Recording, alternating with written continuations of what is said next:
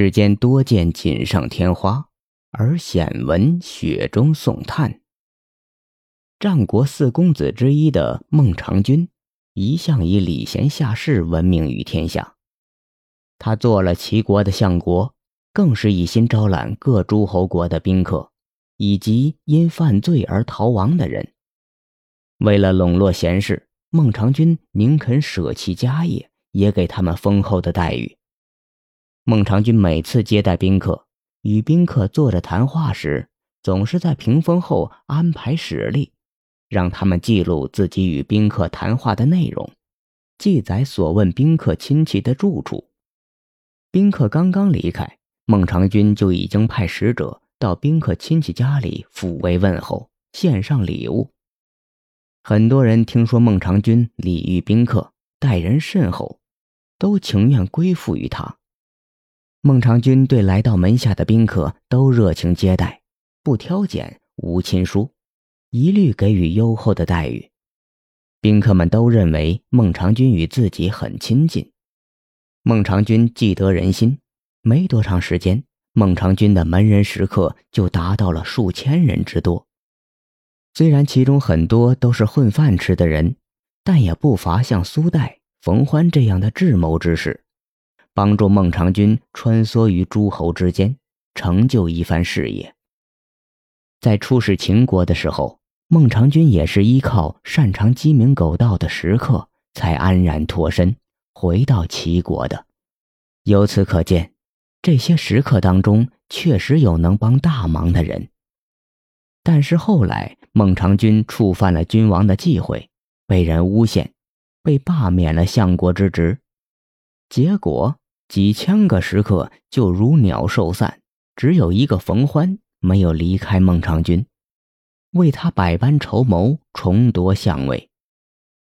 孟尝君再次任相之后，想起了众食客趋炎附势，愤愤不平地对冯欢说：“我素常喜好宾客，乐于养士，接待宾客从不敢有任何失礼之处，但宾客们看我被罢官，都背离我而去。”如今依靠先生的筹谋，我才得以恢复相位。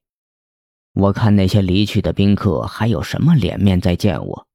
如果他们有脸再见我，我一定要唾他的脸，狠狠地侮辱他。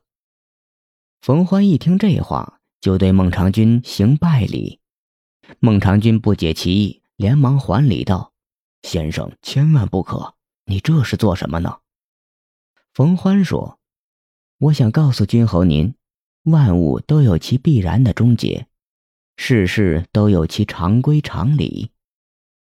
孟尝君还是疑惑：“先生，这话是什么意思？”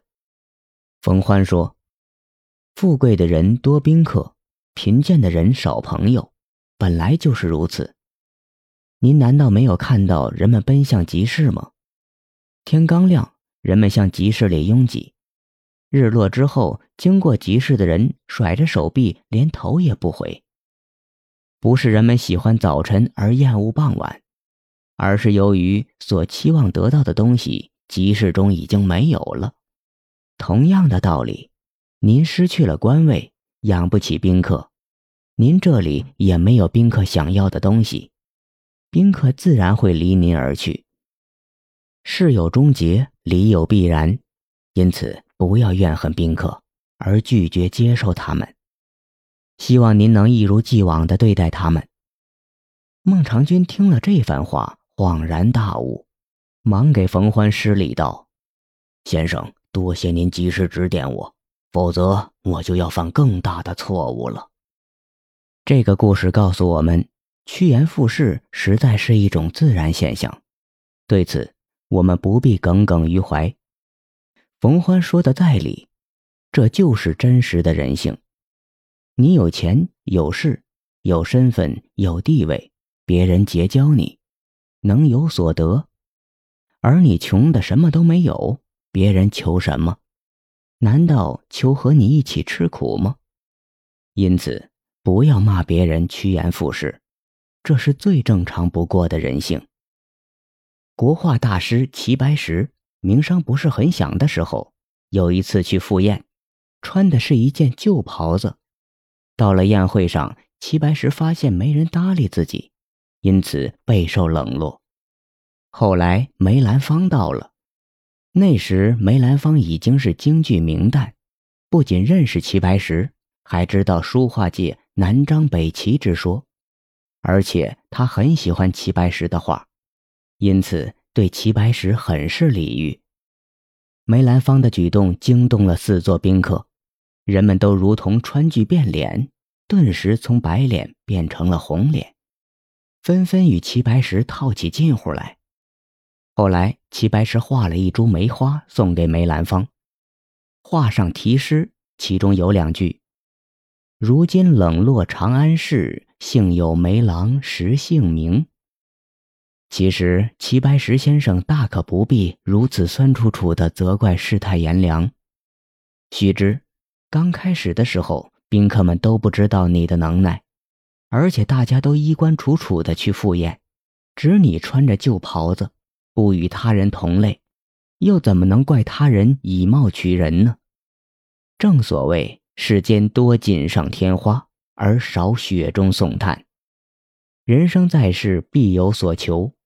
如果你一无所求，别人求你什么呢？更何况，锦上添花总比雪中送炭做起来有期待。他不能指望你这个一无所有的人报答他什么。就让人们锦上添花吧，没有必要去埋怨和排斥。对此，你应该多一些理解和宽容。